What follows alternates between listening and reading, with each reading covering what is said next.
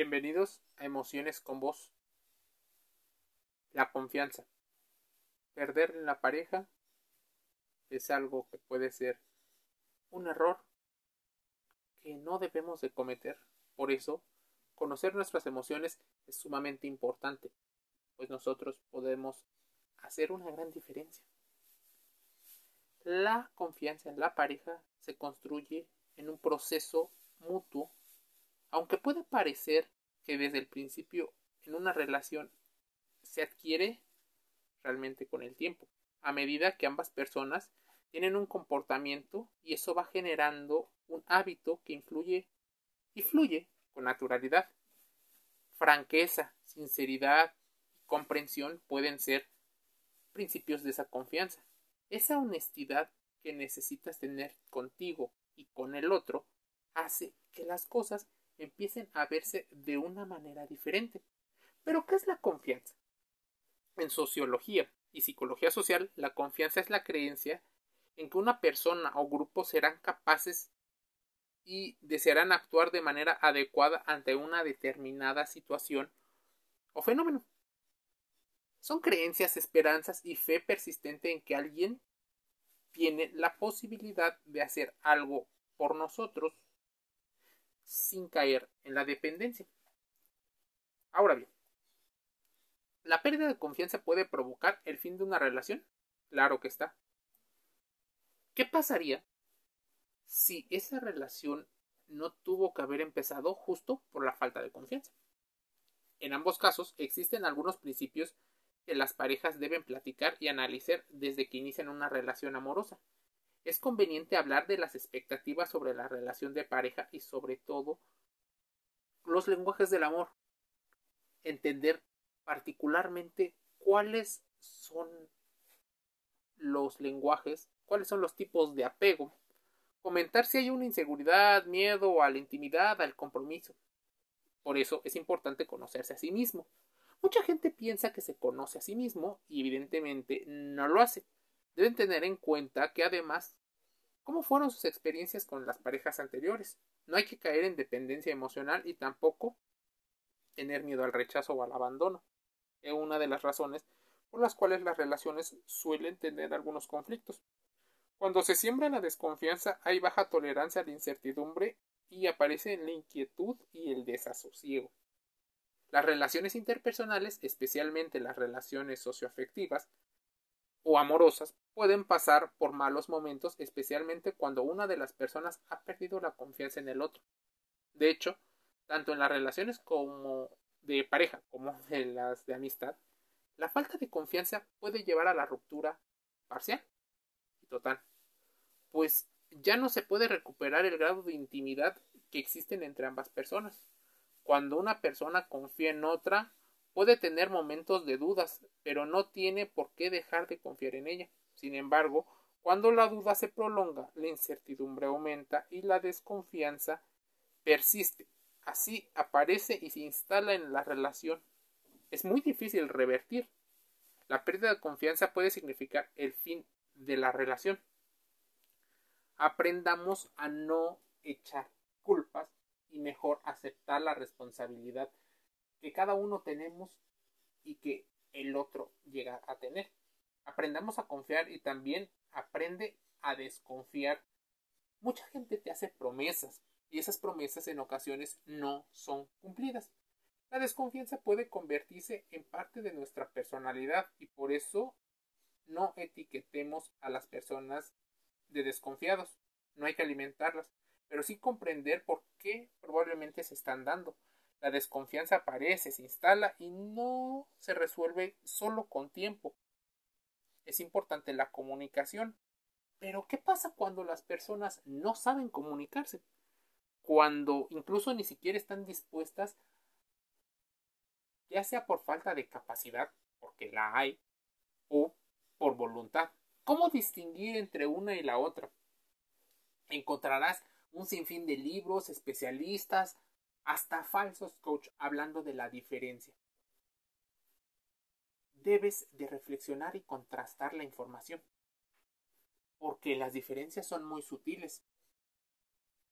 La falta de interés normalmente transfiere la responsabilidad a otros actores, asumiendo muy poca. Y cuando existe una falta de capacidad, es una persona que lo intenta, pero de maneras un tanto ineficaces.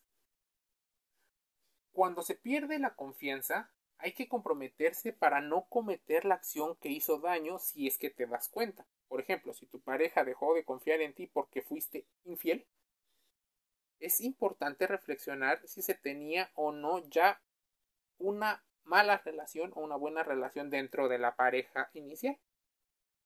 Muchas parejas logran recuperar esta confianza que se tenían. Sin embargo, es necesario saber que en la mayoría de las ocasiones, dependiendo de la situación individual, requiere de esfuerzo, educación emocional y mucho tiempo.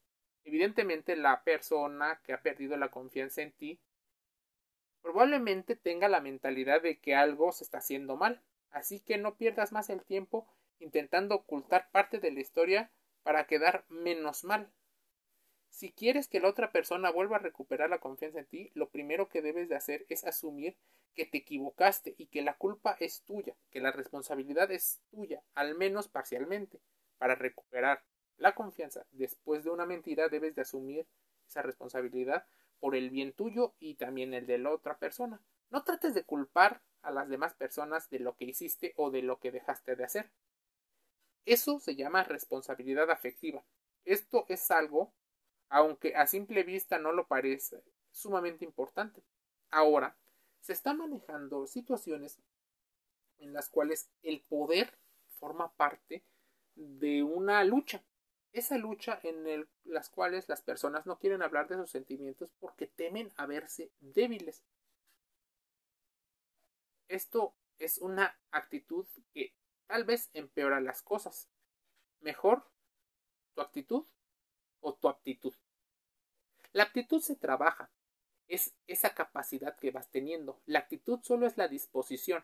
Así que en este discurso donde solo las aparentes emociones como el esfuerzo y la meritocracia participan, no es suficiente.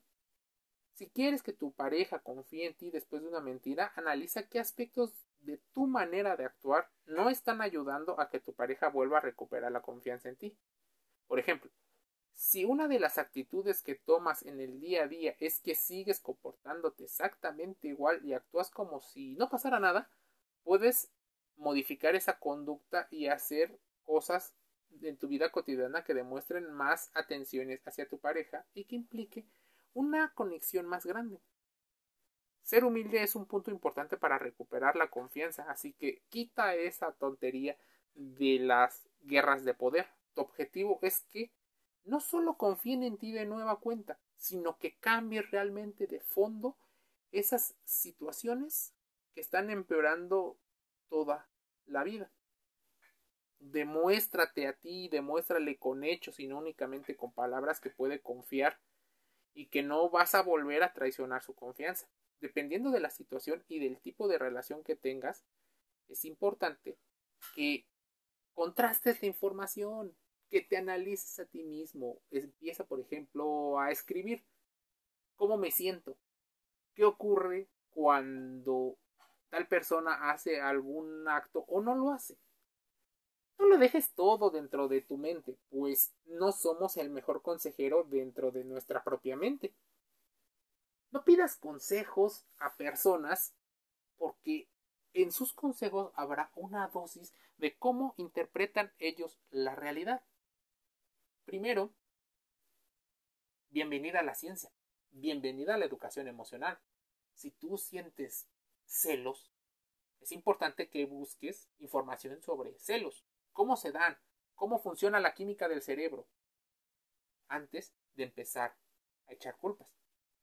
Muchas personas suelen verse ansiosas, estresadas e incluso modifican sus hábitos en el trabajo o en otros aspectos como el entretenimiento porque son afectados por este tipo de situaciones.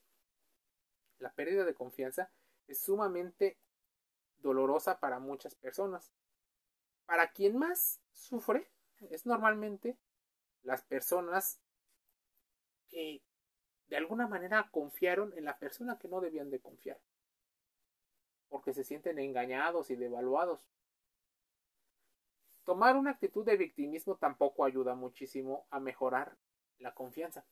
Porque si tú te asumes como la víctima, cargas con muy poca responsabilidad o incluso piensas que no tienes ninguna responsabilidad y que tal vez el universo, las energías y las vibras conspiran en tu contra. No es cierto. Hay seis motivos por los cuales vas a perder la confianza de tu pareja si sigues haciéndolo. Falta de empatía. En ocasiones va la segunda. Dices las formas o las cosas de manera inadecuada, ofensiva, incluso dañina a la otra persona por tu idea de honestidad, por tu idea de transparencia. Es una idea falsa y mentirosa. Cuando quieres a una persona, buscas no hacerle daño. Buscas tampoco hacerte daño, claro está. Así que no te excuses en una situación de humildad, de respeto y palabras como así soy yo, porque realmente entonces hay una actitud de rechazo y una mala aptitud de comprender tus propios pensamientos. Tres, Las mentiras y los engaños. Las mentiras y los engaños salen a relucir. Infidelidades. ¿Por qué eres infiel? ¿Ya te aburriste de la relación? ¿No tienes llenadera? Probablemente hay un problema emocional. ¿No quieres unirte a nadie? ¿No quieres perder oportunidades? ¿Verdad que es difícil pensarlo? Pero es más fácil cuando encuentras las respuestas.